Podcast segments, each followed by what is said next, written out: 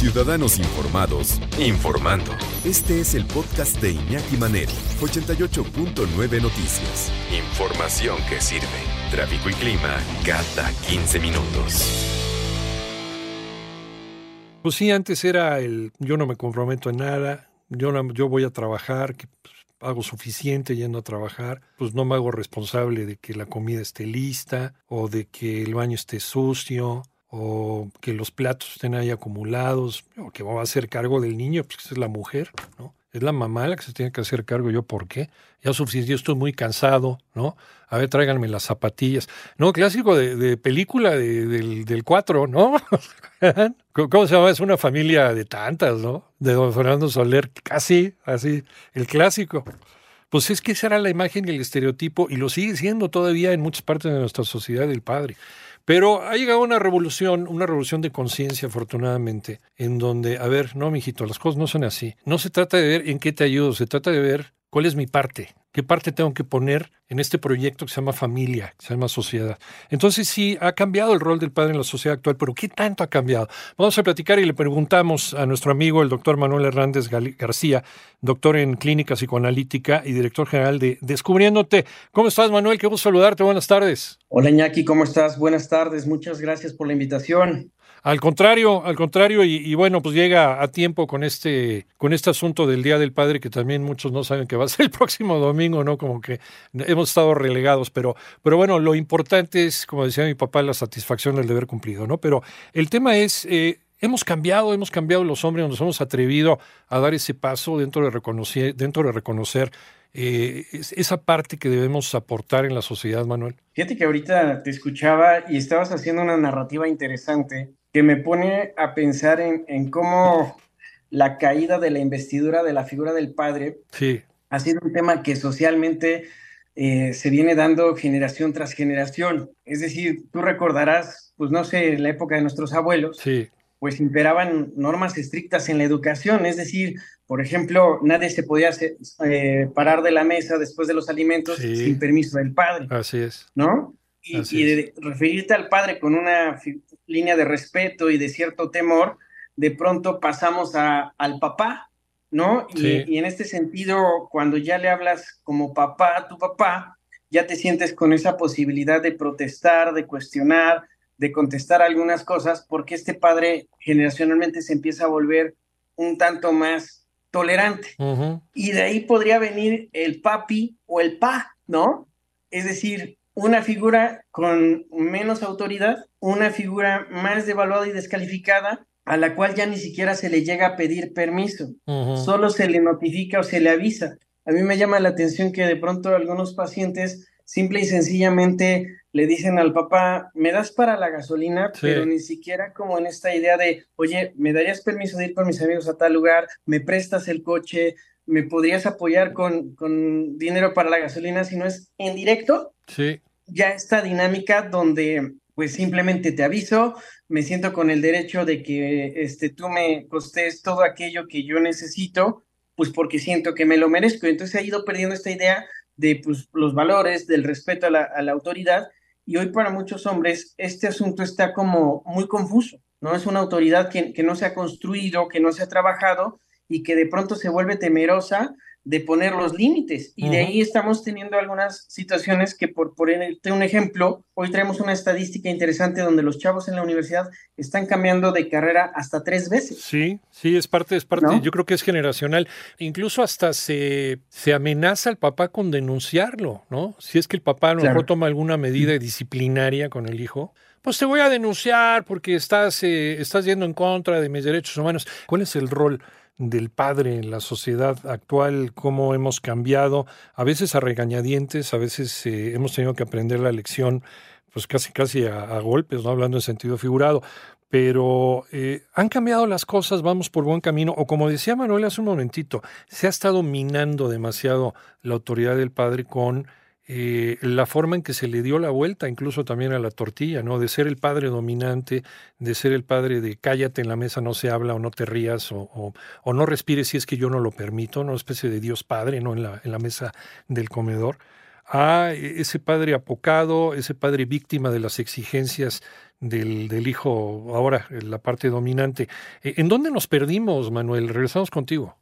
Psíquicamente, eh, el padre es el encargado de que se instaure la ley. Sí. Y esto significa que el niño desde los tres o cuatro años aprende a identificar que existen reglas en la vida, que existen normas que se deben de respetar. Y entonces a través de los límites, el papá es esa figura encargada de que el niño interiorice esto y que por primera vez aparezca en lo que es la conciencia moral, digámoslo así, que se vuelve como tu regulador interno y que te permite experimentar culpa o vergüenza por primera vez. El problema está en que, pues de tiempos lejanos, eh, el padre llegó a tener como un, lugar tan fuerte en la familia que, que incurrió en el abuso.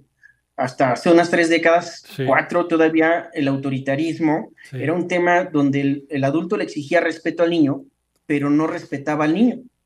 Luego empieza a haber una especie de transición en donde el adulto ya va respetando al niño, pero en esa confusión de respeto al niño, el niño ya empieza a perderle el respeto. Ahí es donde nos empezamos a perder, confundimos los conceptos, porque el respeto tiene que ser mutuo. Bajo esa premisa, tenemos que entender como, como varones, como, bueno, incluso las madres, que la autoridad es algo que se gana. La autoridad es algo que se construye a través de las reglas, de los límites, de una cierta disciplina, pero sobre todo de un respeto mutuo en este sentido. ¿Estamos de acuerdo? Entonces, creo que ese es el punto, que, que los padres de hoy tienen que entender que de alguna manera tienen que mantenerse firmes y claros en las reglas que se ponen en casa, en el entendido de que los límites le van a dar estructura al niño. Sí. ¿Sí me explicó? Sí, sí, sí, sí, sí. Eh, eh, en los años 80 surgió una corriente de pensamiento que fue, ah, que fue advertida por varios pedagogos de que no iba tampoco por ahí el camino, de querer ser, eh, eh, nos, quisimos ir hacia el otro lado del, del, espectro, eh, que los padres querían ser los mejores amigos de los hijos. Y decían algunos pedagogos, no, no, no, no, no, no, no tienes que llegar a eso, no vas a ser el mejor amigo, eres el papá y punto, ¿no? Se acabó. Pero sin incurrir tampoco en las violencias en las que incurrían este, las generaciones anteriores. ¿Es tan difícil llegar al punto, al punto medio, Manuel?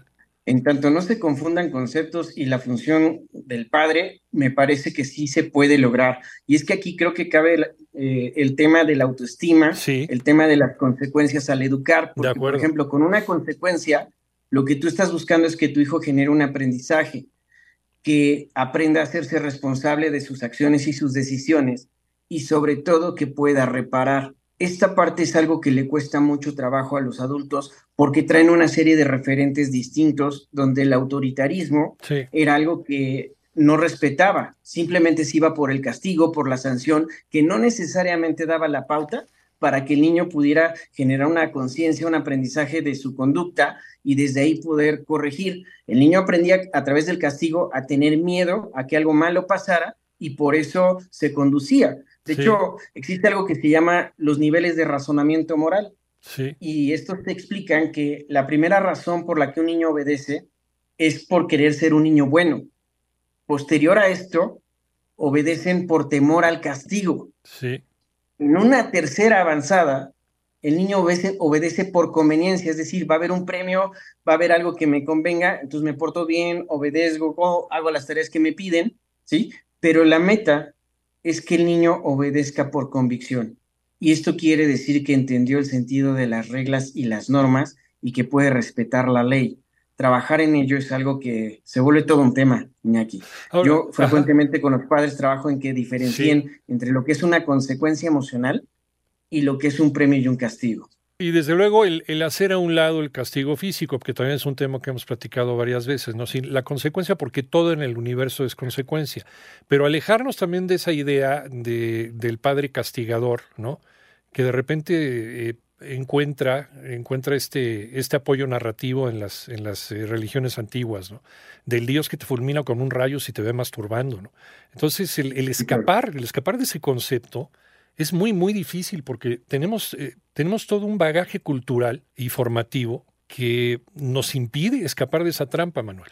Es que mira, en un sentido estricto, no necesitamos llegar a, los golpes ni, ni, a los insultos o las descalificaciones con nuestros hijos si trabajamos bien las reglas, las normas y los límites. Pero en todo caso, de alguna forma, lo que habría que pensar es esto. ¿Desde dónde un papá normalmente tiende a dar una nalgada o un correctivo físico? Desde el enojo. Claro. No lo está haciendo necesariamente para corregir. Cree que lo hace para corregir, pero en realidad ahí la autoridad ya falló, ya se le fue de las manos el pequeño por la forma en la que se han venido instaurando las reglas y las normas o los límites. Entonces te digo, esto es todo un tema. Sí, el problema es que no venimos con un, con un manual, pero ¿cómo establecer las reglas para que exista esta confianza entre un padre y un hijo sin cruzar líneas peligrosas, Manuel? Hay un principio básico. El ser humano tiene derecho a ser tratado con respeto y con dignidad. Desde luego. Esto, teniéndolo en la conciencia, nos invitaría a ser cuidadosos en la forma en la que tratamos a nuestros hijos y, y, la forma en la que les exigimos que ellos nos traten a nosotros, porque esto es una corresponsabilidad. Sí. Ajá y eso impacta de manera constructiva en la autoestima. En un segundo plano, eh, nosotros tenemos que entender que hay reglas que son inquebrantables y que es sí o sí se tiene que hacer validando tus emociones. Ajá. Pero también de pronto tiene que venir una cierta flexibilidad, dar ciertas oportunidades para que el hijo se comprometa a algo y en ese sentido, de alguna manera él demuestre que está listo para que se le den otro tipo de oportunidades. Y la última es darle libre albedrío para que tome ciertas decisiones donde con sus errores bien cuidados, controlados, vaya generando aprendizajes y desde ahí venga una cierta autonomía, una cierta madurez emocional. Entonces, esto es algo que se puede trabajar. Este, hoy se habla mucho de la responsabilidad afectiva, la crianza positiva, entre otras cosas, que tiene como referencia este tipo de herramientas darle valor a la palabra empeñada, eso también es bien importante y yo creo que me quedaría también con parte de eso, lo que nos acabas de platicar. Doctor eh, Manuel Hernández García, doctor en clínica psicoanalítica, director general de Descubriéndote, muchísimas gracias, como siempre, ¿en dónde te encontramos? Arroba Descubriéndote MX en las redes sociales o bien al 5539 77 0357. Como siempre, muchas gracias, Iñaki. Gracias, un abrazo, muchas gracias, doctor. Sí, es el clásico de, pues no vas a utilizar el Xbox, ¿no? O no vas, o no vas pero al rato, a los cinco minutos, te arrepientes y, se lo regresas. Eso es no darle valor a la palabra empeñada y eso lo va a aprender. Es una imagen que le estamos dando y que a lo mejor va a ser imborrable para toda su vida. Cuidado.